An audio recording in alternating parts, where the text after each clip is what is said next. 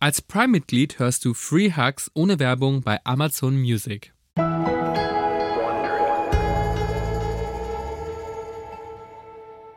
Ricardo, Anke, ich muss dir kurz mal die erste Strophe geben von, äh, von Happy New Year. Damit, weil wir die letzte Woche, äh, ja, weil wir die Lyrics letzte Woche nicht konnten. das hat so an deiner Ehre gekratzt. Das ne? glaubst du das gar hat dich nicht. nicht losgelassen. Und ich kann die nicht, ich kann die nicht auswendig. Aber ähm, ich lese sie dir mal eben vor. Also wenn man mit Björn von ABBA so close ist, dann muss man zumindest das Lied, das jedes Jahr an Silvester gespielt wird, das auswendig ist mir so können. wahnsinnig peinlich. Das muss auch unter uns bleiben. Und die Hackbällchen müssen bitte auch Schnauze halten, wenn das rauskommt, wenn der Björn das erfährt, dass ich Happy New Year nicht drauf habe. Und wir haben uns kurz nach Silvester das erste Mal gesprochen in diesem Jahr. No more champagne and the fireworks are through. Here we are, me and you. Hier sind wir, du und ich. Feeling lost and feeling blue.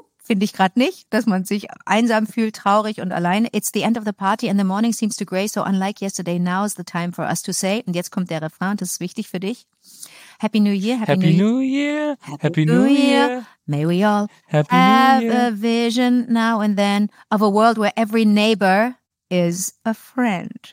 Jeder Nachbar ist ein Freund. Oh. May we all uh, have our hopes, our will to try. If we don't, we might as well lay down and die.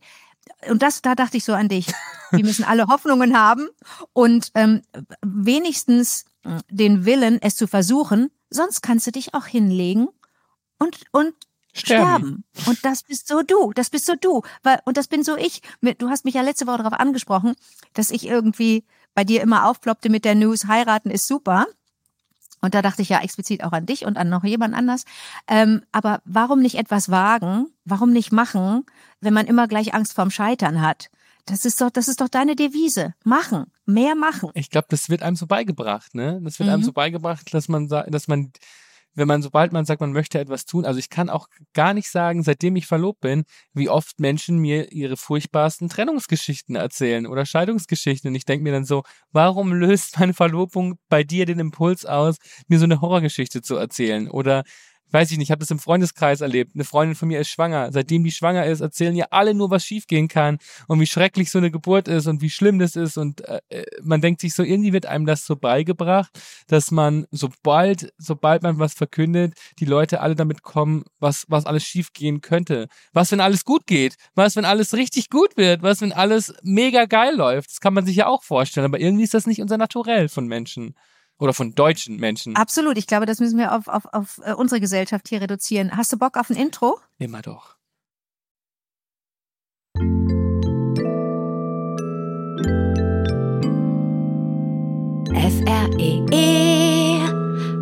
F-R-E-E-H-U-G-S. Und jetzt Riccardo Simonetti. Hi. Nee, nee, singen. Ah, okay. F-R-E-E-H-U-G-S. Zwei, drei, vier. F-R-E-E-H-U-G-S. F-R-E-E-H-U-G-S.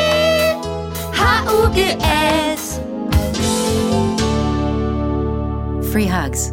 Eine Umarmung für die Seele.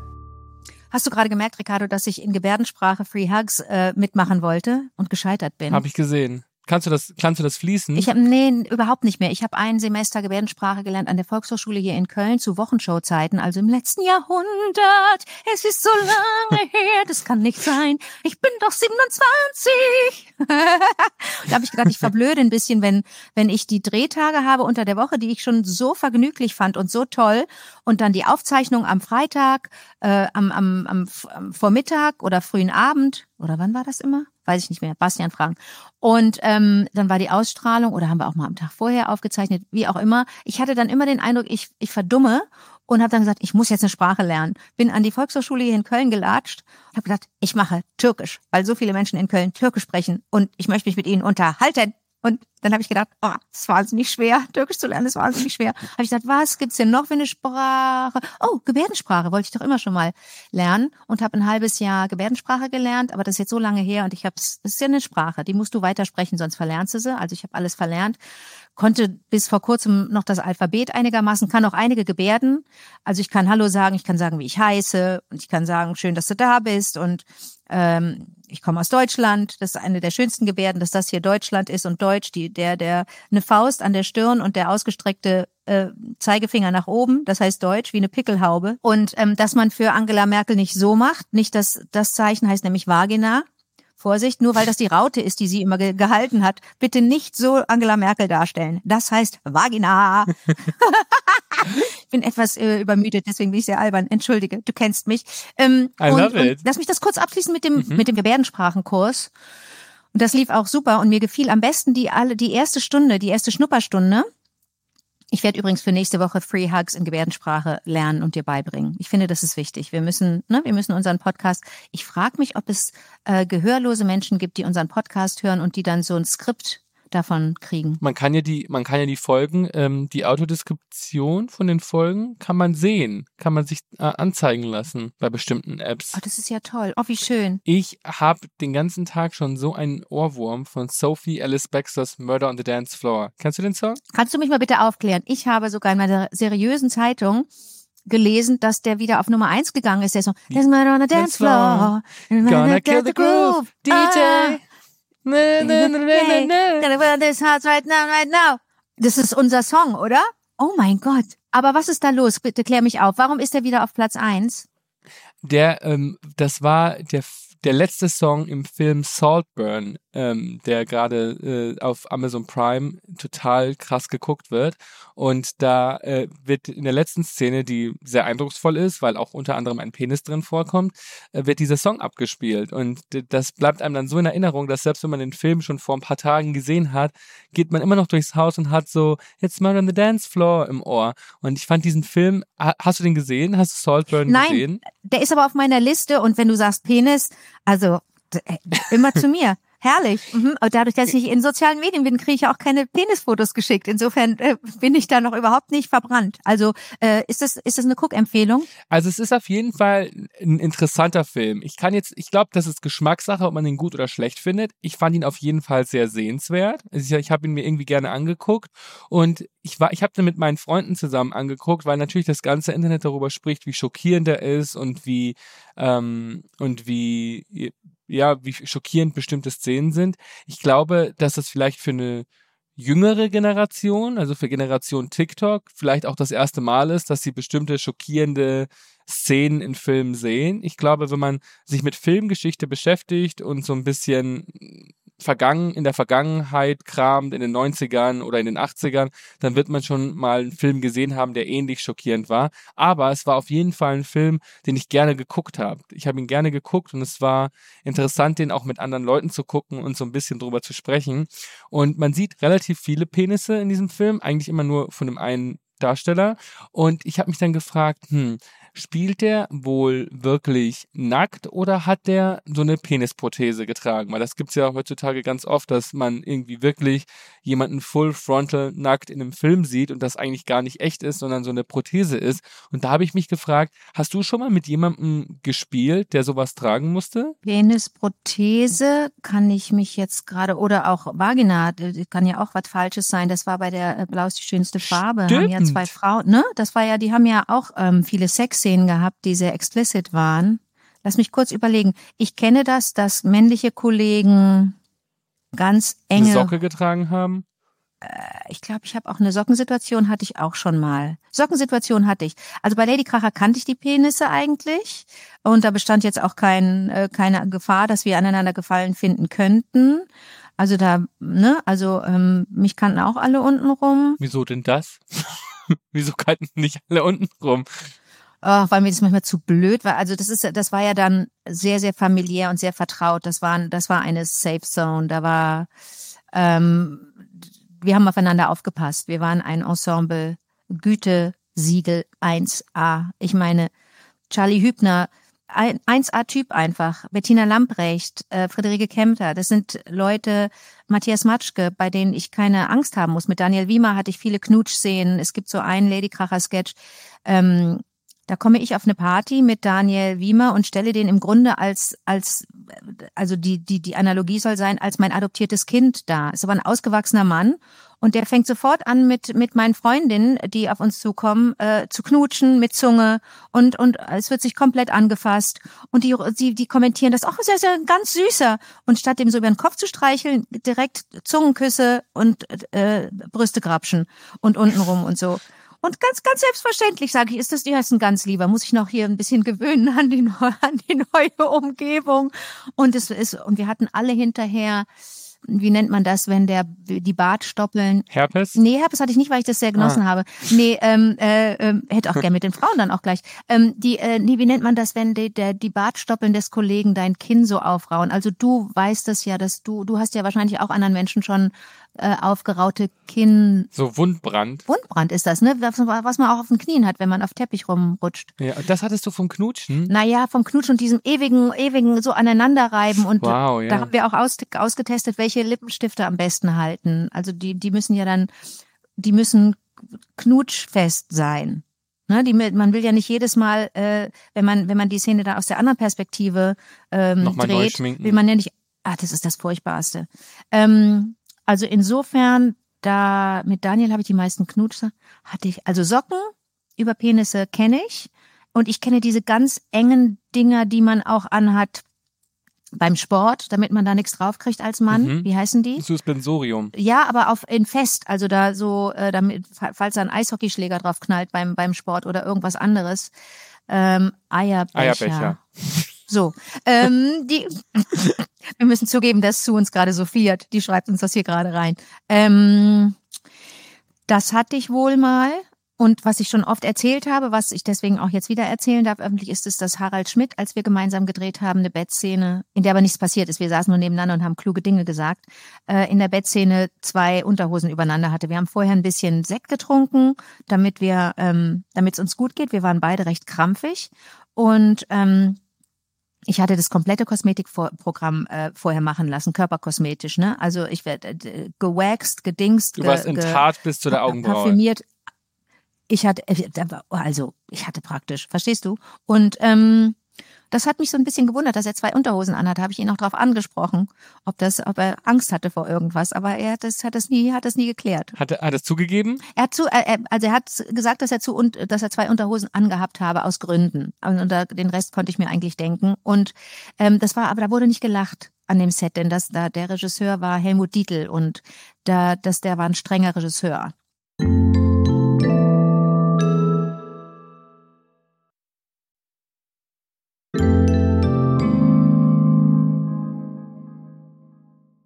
Äh, soll ich trotzdem noch mal kurz die, die, die Gebärdensprache-Geschichte zu, zu Ende erzählen? Haben wir die nicht zu Ende erzählt? Oh je. Ich bin ein schlechter Zuhörer. Äh, überhaupt nicht. Ähm, äh, ich mache ja nebenbei auch die Steuer. Kann man gar nicht früh genug anfangen im Land, äh, im Jahr. Pass auf. Ich, ich ähm, nee, wir, die Begrüßungsrunde war die tollste. Wir hatten so einen tollen Lehrer und der hat, äh, ähm, der konnte sprechen und und war war auch ein bisschen hörend, aber war auf jeden Fall betroffen. Und ähm, der hat uns dann gesagt: So, jetzt stellen wir uns alle in den Kreis und wir machen das, was ganz wichtig ist äh, bei Menschen, die ähm, gehörlos sind und ähm, eventuell auch stumm.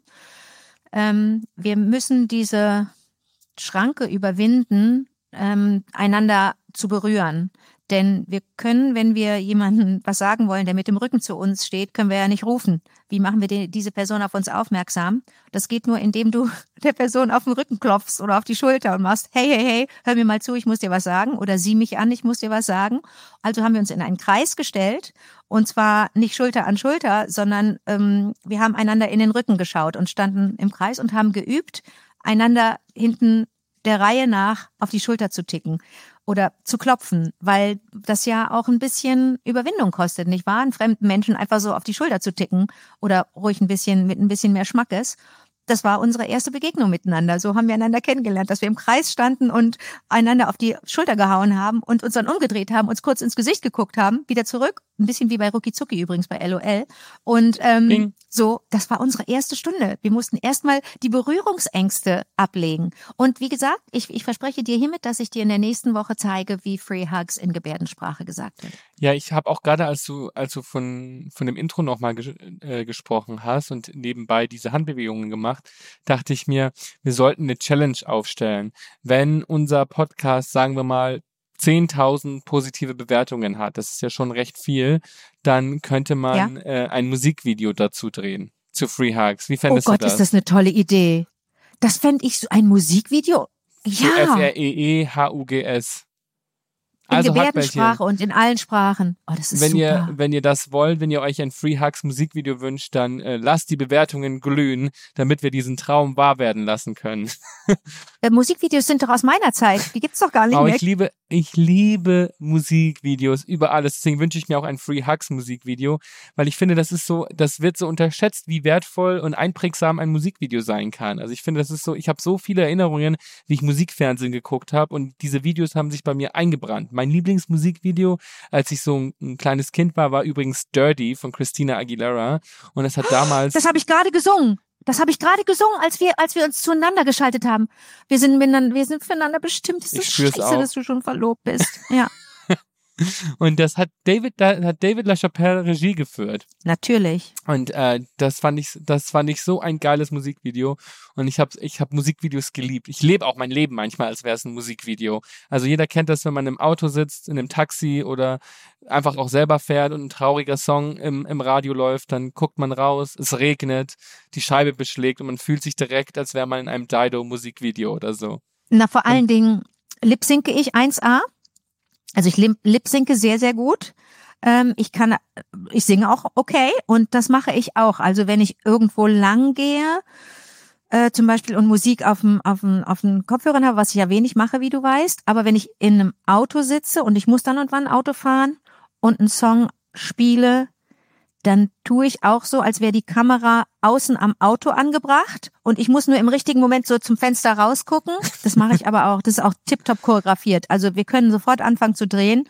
Wir müssen dann nur Luca fragen wegen der Musik von Free Hugs. Das muss dann ein bisschen verlängert werden, sonst ist das ja echt ein kurzes Musikvideo. Da müssen wir dann richtig, muss ich dann richtig noch Strophen äh, schreiben? Muss ich noch einen Text schreiben, den richtigen? Also ich glaube, man kann auch einfach den, den, den Text wiederholen. Okay. Dazwischen ist ein Schnittbild, wie wir einfach einen Dance Break haben und dann geht's wieder von vorne los. Das ist dein, das ist übrigens dein Job, ne? Die Choreo machst du und dann macht ihr da so TikTok-Quatsch draus, damit die Leute den Move nachmachen. Das wird dann ein Meme.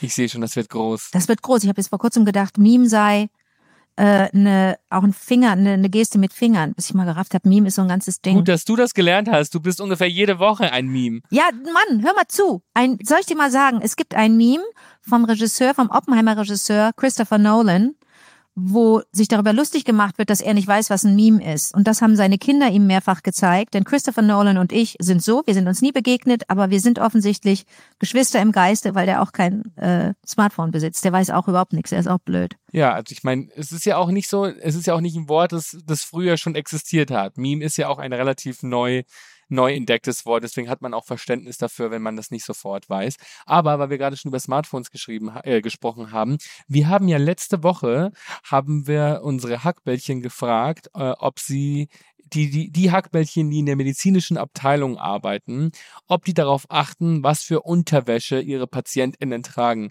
Weil man sich ja oft so viel Gedanken macht, was, wenn man jetzt ins Krankenhaus kommt, was soll sich der Arzt denken, wenn man irgendwie eine ganz schlimme Unterhose hat. Und wir haben natürlich ein paar Antworten bekommen. Sei mal kurz still. Jetzt reden die. Willst du anfangen mit Vorlesen? Ja, ich fange an. Also, Achtung von der Krankenschwester Evelyn aus Beselich in Hessen. Liebe Anke, lieber Ricardo, ich sag mal so, Hauptsache sauber. Du achtest nur drauf, wenn Leute unhygienisch sind. Alles andere fällt nicht auf. Oder wenn es gesellschaftlich gesehen nicht zum Menschen passt. Jetzt kommt das schöne Beispiel, Ricardo. Oma in Reizwäsche oder so. Aber im Normalfall bemerkt keiner was und es wird auch nicht drüber gesprochen unter KollegInnen, was ich super finde. Häufig haben Oma, und das, jetzt wird's ein bisschen traurig, Häufig haben Omas zu kleine Unterhosen, weil sie sich, wenn sie notfallmäßig gekommen sind, neue Unterhosen von Angehörigen kaufen lassen und denen dann die falsche Größe sagen. Oh. Das finde ich richtig traurig. Diese Vorstellung, dass da, weißt du, dass da so ein, dass da so ein, so ein, so ein schöner Oma-Hintern, so der vielleicht schon ein bisschen schwabbelt und so ein bisschen nach Süden zeigt, wenn der dann in so einer, in so einem viel zu kleinen Tanga ist. Das ist seltsam. Das gehört nicht zusammen. Vor allem, wenn man ja Muss im ein großer sein. vor allem, wenn man im Krankenhaus liegt und es eigentlich gemütlich haben möchte, die Vorstellung, eine unbequeme Unterhose zu tragen, das ist einfach auch nicht fair. Evelyn, vielen, vielen Dank für diesen Beitrag. Aber an sich fände ich so eine Oma, Ja, in Reise, das fand ich auch interessant, oder? ich fänd's eigentlich geil, wenn so eine Oma in Reizwäsche kommt und sagt so, ich fühle das, ich fühle das heute, ich will, dass die Ärzte, ich will, dass die Ärzte auch was äh, geboten bekommen, wenn, ich- wenn ich hier, äh, wenn ich mich hier schon entblößen muss. Wir haben natürlich noch ein paar andere Nachrichten bekommen, zum Beispiel von Katharina. Lieber Ricardo, liebe Anke, als Person, die auf der Intensivstation regelmäßig seit Jahren Leute aus ihrer Unterwäsche schält, kann ich sagen, dass es ziemlich egal ist, ob jetzt ein Oma-Schlüppi bis unter die Achseln gezogen ist oder ein durchsichtiges Spitzenhöschen oder eine Unterhose mit Sailor drauf. Das, was am ehesten mal schlechten Eindruck hinterlässt, ist, wenn sehr offensichtlich ist, dass die Unterhose schon länger nicht gewechselt wurde und die Person jetzt nicht obdachlos ist. Die können das ja oft nicht wechseln. Und auch hier rede ich nicht von, es müffelt etwas oder jemand hat vor Schreck einen Pups mit Begleitung in seiner Hose hinterlassen, sondern eher die Variante, oh, okay, das, das ist ein sehr ex äh, explizites Wort. Das lese ich jetzt vielleicht nicht vor. Ähm, kann, man kann es piepen. Der Piep muss mit Hammer und Meißel entfernt werden. Also ich kann natürlich nur für mich in, äh, in und einige meiner KollegInnen sprechen, aber in der Regel ist die Unterhose total egal, solange der Intimbereich regelmäßig einen Waschlappen gesehen hat. Liebe Grüße, ich höre euch beiden so gerne zu. Und wir haben natürlich noch eine Nachricht bekommen, die lese ich auch noch vor. Die ist eigentlich sehr ähnlich von Maree. Hallo lieber Ricardo, hallo liebe Anke. Ich habe eben eure Podcast-Folge gehört und wollte mich zum Thema Unterwäsche melden. Ich bin gelernte OP-Schwester, habe auch schon in der Notaufnahme gearbeitet und studiere jetzt Medizin. Und natürlich kommt man, bekommt man da so einiges mit. Ich denke, es kommt da auf jeden Fall auf die eigene Einstellung an, ob man sowas wirklich Beachtung schenkt oder nicht, weil man in so sensiblen Bereichen neutral agieren muss. Man hat kein Recht, die Menschen vor, vor sich zu beurteilen, nicht nur vom Berufethos her, sondern auch vom Respekt. Dennoch kommt es vor, dass man über aufreizende Unterwäsche oder ein Stringtanga oder sonstige äußere Erscheinungen einen Kommentar abgibt. Das aber natürlich nicht im Beisein der PatientInnen, zumindest im besten Fall. Long story short, man kann davon ausgehen, dass auffälliges Aussehen eher ein Weg äh, ins Gespräch unter Kolleginnen finden kann, aber nicht unbedingt muss. Kommt immer darauf an, äh, wie man einen Menschen sieht und das Ganze für sich persönlich einsortiert. Es geht hier nicht um Schubladendenken, bitte nicht falsch verstehen. Im Gegenteil, ich finde das total spannend, dass die Leute so ehrlich zu uns waren, weil natürlich brennt, äh, interessiert uns das total, wie man wie man darauf reagiert, wenn man im, im, in der Medizinbranche arbeitet und man sich dann frei macht. Also man sieht, alle haben so ähnliche, natürlich sind alle super professionell und würden das nie ihren Patientinnen gegenüber zeigen, aber man merkt, das, was auffällt, ist dann doch eher erotische Wäsche. Also eher sowas Reizwäsche-mäßig, also eher, wenn man wahrscheinlich versucht, wenn man es gut meint und sich denkt, huch, heute ziehe ich mal was Hübsches an, das fällt eher auf, als, ähm, als wenn es dann eher eine hässliche Unterhose ist. Die fällt dann weniger auf, als wenn es irgendwie eine Strapse oder ein Tanga ist. Finde ich spannend. Habe ich schon was gelernt. Darf ich mal kurz zurückkommen? Erstmal vielen Dank an die Hackbällchen, die reagiert haben. Darf ich mal zurückkommen auf die eine Unterhose? Da bin ich hängen geblieben. Von Sailor Moon. Ich wusste nicht, dass irgendjemand noch weiß, wer Sailor Moon ist. Of ist das ein course. Trend, den ich wieder verpasst habe? I love Sailor Moon. I Ich glaube, Sailor it. Moon hat, hat, ist, hat immer noch sehr viel kulturellen Einfluss. Mhm, okay. So, dann noch was anderes. Du hattest die, die ganze Zeit Dirty im Kopf und wir kamen äh, drauf wegen des äh, Videos von David LaChapelle. Ganz kurz mal eben, was ist mit ähm, Christina Aguilera los? Ich habe äh, Fotos von ihr gesehen und die sieht komplett verändert aus. Die hat ganz viel Gewicht verloren. Ähm, die ist, die hat eine andere, die, die hat eine andere Strahlkraft. Ich will, ich kann es nicht bewerten, weil ich keine bewegten Bilder gesehen habe, habe nur das Foto gesehen. Kannst du mich aufklären, was da passiert ist? Ich glaube, Christina Aguilera hat jetzt seit äh, kurzem eine neue Las Vegas Residency, die ich ehrlicherweise sehr gerne sehen würde. Und dafür hat sie ihren Look ein bisschen verändert und sieht auf jeden Fall sehr befreit aus. Ich finde es immer schwierig, das mit einem Gewichtsverlust in Verbindung zu bringen, weil ich das Gefühl hatte, Christina sah immer mega aus, also egal egal wie viel die gewogen hat, da war die Presse war ja auch immer äh, nicht gnädig zu ihr, wenn es um ihr Gewicht ging, aber ich habe einfach das Gefühl, dass sie momentan in der Phase ist, in der sie sich selber sehr, sehr gut findet und sehr wohl fühlt, weil sie sehr freizügige Outfits trägt und äh, mein ganzer TikTok-Algorithmus ist voll von Videos, in denen sie ganz laut beltet. Also dieses Geräusch hier macht. Okay, gut, dann bin ich, ähm, dann bin ich dann bin ich beruhigt, dann habe ich das auch richtig, dann habe ich ihr Gesicht oder den Ausdruck auf dem Foto auch richtig äh, gelesen. Die wirkt, die, die wird, die hatte eine andere Strahlkraft, die ich so von ihr nicht kannte und ich konnte das bislang noch nicht werten. Ich weiß nur, dass sie mir natürlich, obwohl ich Genie in a Bottle so ein bisschen blöd als Song fand, aber dass sie mir anfangs sofort aufgefallen ist, weil sie so eine gute Sängerin ist und ähm, mm, You're Beautiful ist ein ist eine Hymne und ähm, äh, für den Song bin ich ihr auch total dankbar und ich finde das manchmal so ein bisschen schwierig, wenn bei KünstlerInnen ähm, das so in die zweite Reihe rutscht, was für jetzt ganz explizit, ganz konkret, was für gute SängerInnen die sind. Ne? Also wenn natürlich freue ich mich über eine gute Show und ich kann auch verstehen, dass du nach Las Vegas willst und das dir anschauen willst. Du bist ja super Fan, aber mir und ich lieb Show auch, aber manchmal finde ich es ungerecht, wenn in Vergessenheit gerät, wie gut die Leute singen können. Ja. Weißt du, was ich meine? Ich glaube, dass bei Christine, also Christina Aguilera singt sehr viel in ihrer Show. Also diese Videos, äh, die man da im Internet sieht, da hört man auf jeden Fall, was für eine krasse Stimmgewalt sie hat. Immer noch, auch auf jeden Fall. Was ich glaube ich so ein bisschen, warum ihre Musik vielleicht jetzt nicht immer im Radio zu hören ist und einen daran erinnert, was für eine tolle Sängerin sie ist, ist vielleicht auch ein bisschen, dass wir nicht mehr so im Zeitalter der großen Balladen leben. Also so, man hört im Radio kaum äh, neue Balladen, junge KünstlerInnen machen kaum Balladen. Die ganze Musik, die auf TikTok viral geht, ist dann eh immer eher schnell, elektronisch, ähm, viel mit Autotune bearbeitet, dass so ein Elektroeffekt drauf ist. Man hört viel Rap, viel Hip-Hop-Musik. Ich habe irgendwie das Gefühl, ich wüsste gerade gar nicht, was für eine Musik Christina Aguilera machen sollte, damit die Leute daran erinnert werden, was für eine krasse Stimme sie hat, weil wir irgendwie so nicht so ganz im Zeitalter der, der geilen Stimmen leben. Also wir leben jetzt nicht so in dem Zeitalter, in dem Mariah Carey, Whitney Houston und Co. Äh, rauf und runter im Radio laufen. Außer an Weihnachten natürlich. Ja, okay. Du, äh, ich höre ja anderes Radio wahrscheinlich als als so die Menschen, die auch gerne Popmusik hören, die ich ja auch, die vermisse ich, weil ich anderes Radio gerade Ja, Retro, äh, Retro-Radiosender spielen natürlich die großen Diven. Ja. Aber ich meine, so in den aktuellen Charts, wenn man sich das anguckt, sind jetzt große Stimmen und Balladen nicht so omnipräsent. Ja, und selbst, und selbst bei, und selbst bei Beyoncé, weißt du, die ich, die ich für ihre Stimme so verehre und und man man kann äh, du hast ja auch so geschwärmt von ihrer Show ähm, äh, man kann äh, auch über ihre über über die Strahlkraft und die Aussage und die Haltung äh, all das kann man ja auch ähm, kann man ja auch eine Meinung haben. Aber auch bei ihr denke ich manchmal sing doch einfach nur. Ich höre dich so gern singen. Ich würde dich am liebsten a cappella ähm, bin immer noch so, hänge immer noch so ein bisschen hinterher, weil ich das auch bei Destiny's Child toll fand, was die da gemacht haben. Ich bin großer, große Freundin von Chören, von toll gesetzten Chören, ne, von Mehrstimmigkeit, aber jetzt kann sie es auch alles alleine singen auf, der, auf ihren Aufnahmen.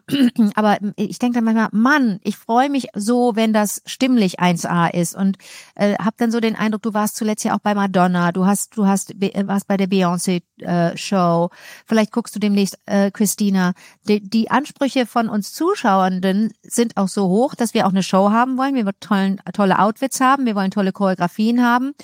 Und ich finde, das ist, das ist ganz schön viel verlangt, wenn ich dann noch so komme und sage, ich will aber auch, dass die alle live singen, damit ich höre, wie gut sie singen können, weißt du? Ja, aber zum Beispiel Beyoncé hat ja auch in ihrer Show so ein Part, wo sie wirklich nur ihre Stimme wirken lässt und wenig Show macht und wirklich Balladen singt. Die ist ja ihre eigene Vorband. Also die kommt hier raus, ist ja ihre eigene Vorband, steht da, singt ein paar Balladen und dann verschwindet sie wieder und dann geht die Renaissance-Show erst los. Also ich glaube schon, dass da auch jemand wie du voll auf äh, in diesen Genuss kommt, die Stimme zu hören.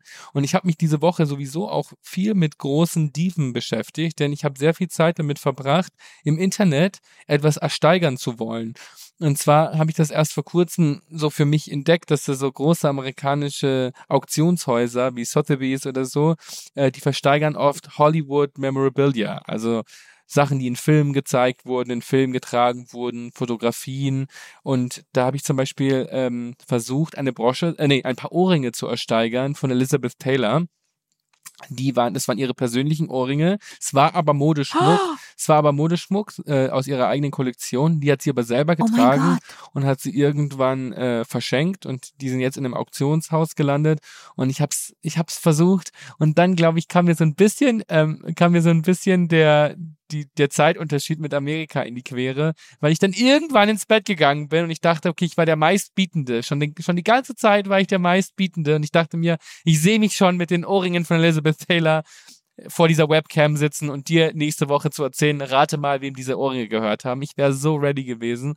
Und dann bin ich aber ins, ins Bett gegangen und als ich morgens aufgewacht bin, hatte ich so ein bisschen die Zeit verkalkuliert und dachte, ich hätte noch Zeit mitzusteigen. Dann wurde ich überboten und die Ohrringe waren weg. Hat mich ein bisschen traurig gemacht, hat mich aber auch gleichzeitig dazu inspiriert, ein bisschen zu recherchieren, was es mit Elizabeth Taylor, Elizabeth Taylor und ihrem Schmuck auf sich hatte. Das ist nämlich eine richtig interessante Geschichte. Also Elizabeth Taylor war ja mehrmals verheiratet, war die bestbezahlte, bestbezahlte Schauspielerin Hollywoods und hat äh, sehr viel in Hollywood verändert. Sie hat auch mit Cleopatra hat sie dafür gesorgt, dass das äh, Vertragssystem von Schauspielerinnen in Hollywood verändert wurde, weil der Film nicht so ähm, erfolgreich war, wie sich die Studios das gewünscht haben, hat sich danach einiges verändert für Schauspielerinnen in Hollywood. Aber sie war vor allem ein großer Fan von Schmuck. Und sie hat äh, immer Schmuck gesammelt, Schmuck getragen. Ich kenne sogar jemanden in LA, der war mal, äh, als sie noch gelebt hat, bei einer Hausparty von Elizabeth Taylor äh, eingeladen. Und das war so ein, so ein Nachmittagstee. Und sie meint, äh, das war ein Mann und der meinte dann, der war dort. Und alle, alle ihre Gäste saßen in ihrem, in einem ihrer vielen Wohnzimmer und sie ist erst ganz zum Schluss dazugekommen, so für 20 Minuten. Es war schon eine ältere Frau, aber es war, sie wollte dann so einen kleinen Hollywood-Auftritt haben und kam dann irgendwann erst relativ spät dazu. Und in der Zwischenzeit, in der sie nicht da war, und das fand ich richtig faszinierend, ähm, konnte man, äh, hatte sie so Schüsseln und Teller aufgestellt auf den, auf diesen Couchtischen mit ihrem Schmuck und die Leute konnten ihre Diamanten und ihre Ohrringe anprobieren und damit spielen. Und die hat denen komplett vertraut. Da war niemand, der irgendwie aufgepasst hat. Sie hat diese Unmengen an Schmuck ihren, ihren, ihren Gästen zur Verfügung gestellt, dass sie damit äh, quasi spielen konnten und sie anprobieren konnten. Und ich meinte, mein erster Gedanke war sofort, hat nicht irgendjemand was geklaut? Er meinte, nein, wer würde sich denn trauen, bei Elizabeth Taylor zu Hause ihren Schmuck zu klauen? So viele Menschen waren da auch nicht. Aber das fand ich irgendwie ganz interessant. Und dann habe ich gelernt, dass ähm, Elizabeth Taylor hat einen Diamanten von Richard Burton geschenkt bekommen. Und den hat sie, glaube ich, zum 40. Geburtstag bekommen. Den hat sie dann auch, das war irgendwie ein berühmter Diamant, den, den man spricht von ihm als der Elizabeth Taylor Diamant. Und krass, was ich alles durch, durch, durch diese Schmuck Ersteigerung gelernt habe. Ich habe mich ein bisschen reingesteigert. Ja. Aber ich fand es richtig krass, weil dieser Diamant hat eine lange Geschichte und zwar gab der der Mensch, der der den Taj Mahal gebaut hat, hat den Taj Mahal gebaut als wie nennt man das, Mausoleum für seine liebste Ehefrau. Ah, ja. Der hatte mhm. mehrere Ehefrauen und seine ja. allerliebste Ehefrau ist gestorben. Und kurz bevor sie gestorben ist, ein paar Jahre, hatte ihr zum Geburtstag, glaube ich, oder generell einfach diesen Ring geschenkt. Und als sie gestorben ist, hat er für sie den Taj Mahal gebaut und der Ring, den diese Frau getragen hat, wurde oder ist in die Geschichte eingegangen als Elizabeth Taylor Diamond, den Richard Burton ihr zum 40. Geburtstag geschenkt hat. Und das fand ich so eine krasse Geschichte. Und dann dachte ich mir, okay, ist vielleicht oh gar nicht so Gott. schlimm, dass ich die Ohrringe nicht ersteigert habe. Dadurch habe ich eine Menge gelernt über den Schmuck von Elizabeth Taylor.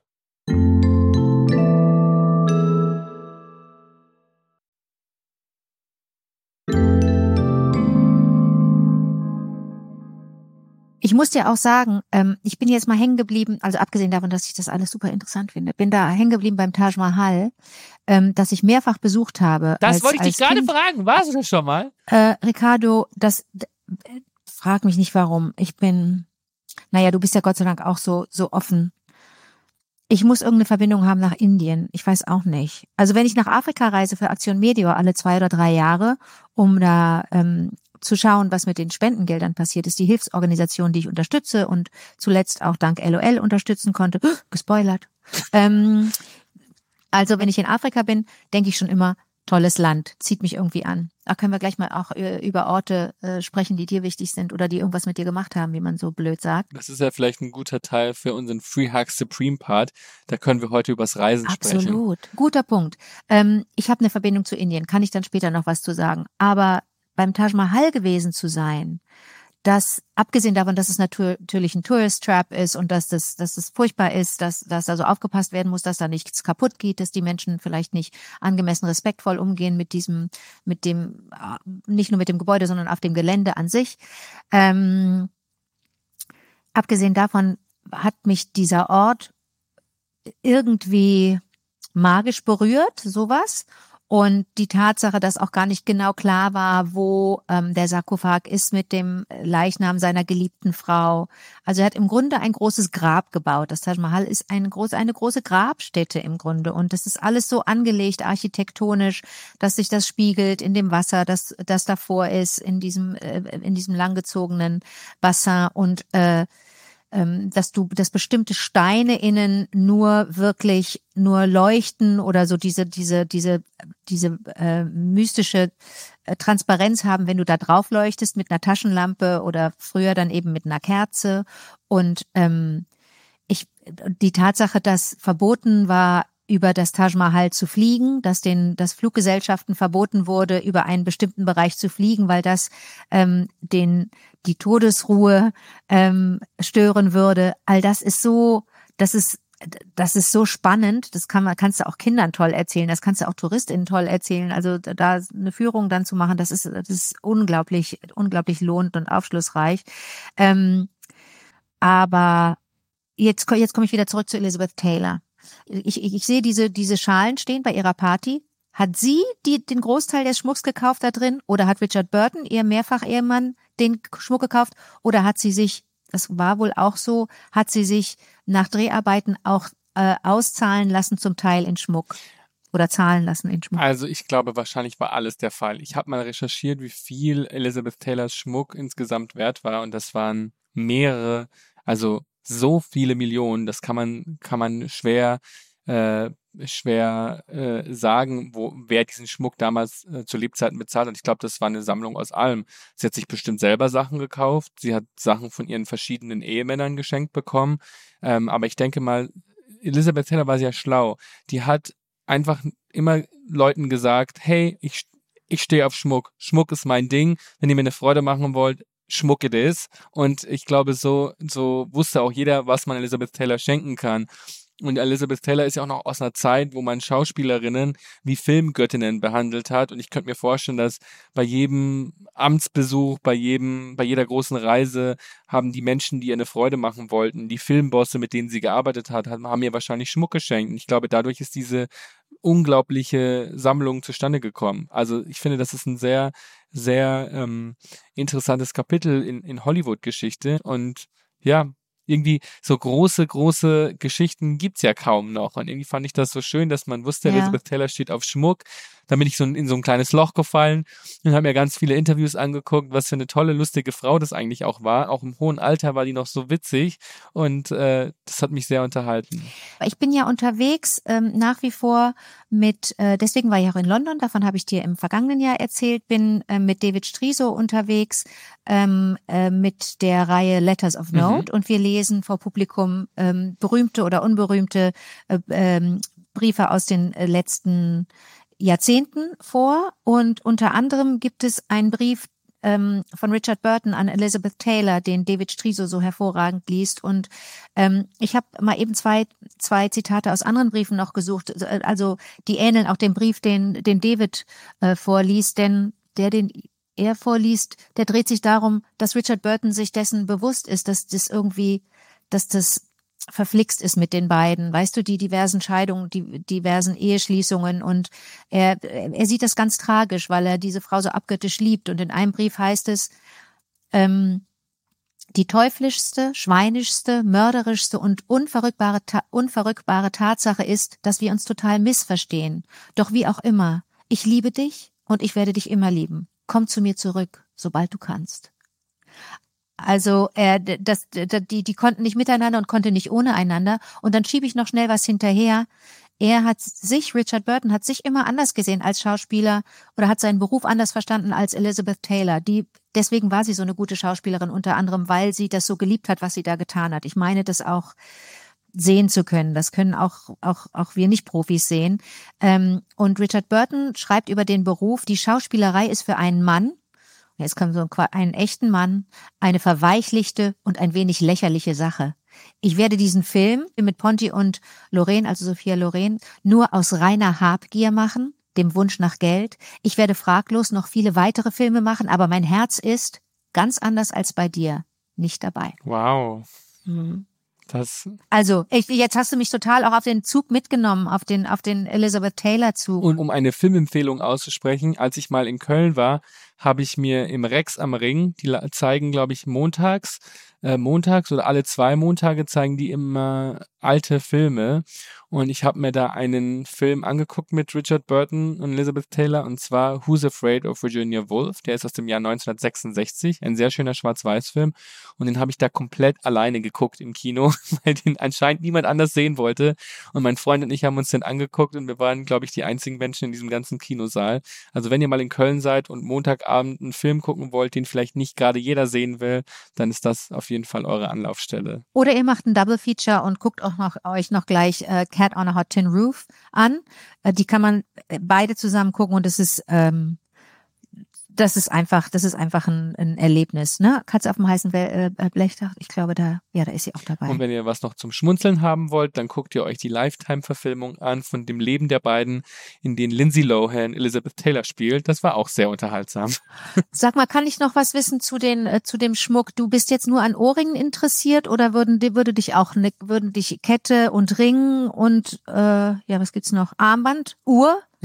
Was würde dich interessieren von den fünf Also Sachen? Ohrringe finde ich am spannendsten und Broschen. Ohrringe und, und Broschen finde ich am spannendsten. Ringe natürlich auch. Groschen, okay. Ringe natürlich auch. Ähm, ich glaube, die Ohrringe waren insofern interessant, weil das eben Modeschmuck war und die, die bezahlbar gewesen wären. Das waren jetzt keine Diamanten, die für Millionen von Euro weggegangen sind, sondern das waren, äh, das waren keine echten, also kein echter Schmuck. Es war, äh, das waren Ohrringe aus ihrer Modeschmuckkollektion und die waren damals sehr erschwinglich und ich glaube, dadurch haben die ähm, nicht so einen hohen Wert wie jetzt ihr Diamantschmuck. Grundsätzlich würde ich zu, hätte ich es cool gefunden, weil ich die Ohrringe einfach auch schön gefunden habe. Also ich glaube, ich würde alles tragen am Ende. Ich trage auch alles. Ich trage viel Schmuck. Also ich habe Ketten, Armbänder, Ohrringe, aber vor allem Broschen und äh, so finde ich ziemlich ziemlich cool. Ich finde auch Brosche ist sowas, was irgendwie aus der Mode gekommen ist und was ein Comeback verdient hat. Ich liebe Broschen, ich sammle Broschen, ich habe schon ganz viele Broschen und vor allem das Schöne ist, weil Broschen so unbeliebt sind,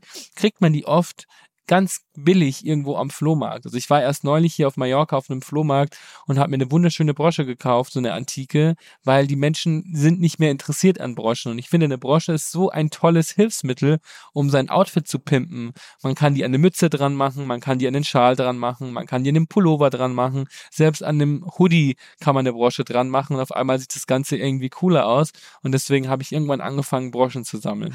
Ähm, ich erinnere mich, dass wir zuletzt äh, in Berlin die Situation hatten, da musstest du schnell weg, musstest dich schnell umziehen für, für einen nächsten, Mhm. Für eine nächste Sache, für einen nächsten Termin und ich habe dir geholfen und war auch an deinem Koffer dran, weil wir einander auch vertrauen, war das auch okay. Also selbst wenn da ein Schmuddelschlüppel drin gewesen wäre oder irgendwas, was, was du nicht teilen möchtest mit jemandem, ich hätte, ich, ich, mir ist das alles ähm, mehr als recht. Aber da war auch eine Brosche im Spiel und da habe ich dich auch gefragt, wo soll ich die hinstecken? Und du warst so klar damit, an welche Position die gehörte und die war ein ein ein Piece, wie sagt man? Das war ein, Ein- nee, also das war nee, mehr als ein Accessoire, richtig? Ja, weil ich hatte so ein, äh, ich, ich bin zu einem Termin mit Jean-Paul Gaultier gegangen und ich habe ein Outfit von Jean-Paul Gaultier getragen und das war so ein Army-inspirierter Anzug, so so ein Armee-inspirierter Look. Und ich fand, dass das einfach zu maskulin aussah und ich wollte, dass das irgendwie gebrochen wird. Und deswegen finde ich zum Beispiel sowas wie eine Brosche ein super Stilmittel, weil ich dann einfach so einen Schmetterling da drauf gemacht habe.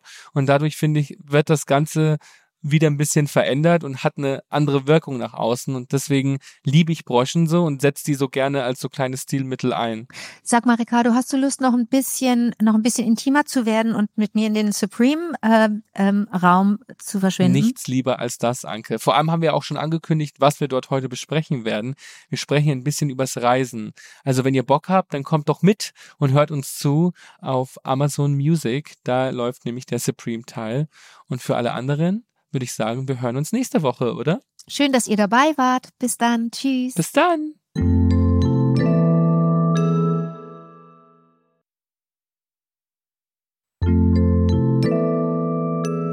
Ich bin Anke Engelke. Und ich bin Riccardo Simonetti. Free Hugs ist eine Produktion von Wondery und Bose Park Productions. Redaktion für diese Folge Kali Köhler. Sound und Mischung Luca Karduk. Executive ProducerInnen für Bose Park Productions Sue Holder und Chris Guse. Series Producerin für Wondery Leonie Hehling. Executive Producer für Wondery Tim Kehl, Jessica Redburn und Marshall Louis. Vielen Dank an Doro Zauner und Tobias Koppenhöfer.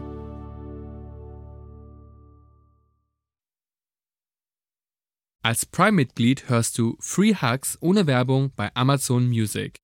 Außerdem hast du Zugriff auf die exklusiven Free Hugs Supreme Bonusfolgen. Lade jetzt die Amazon Music App herunter.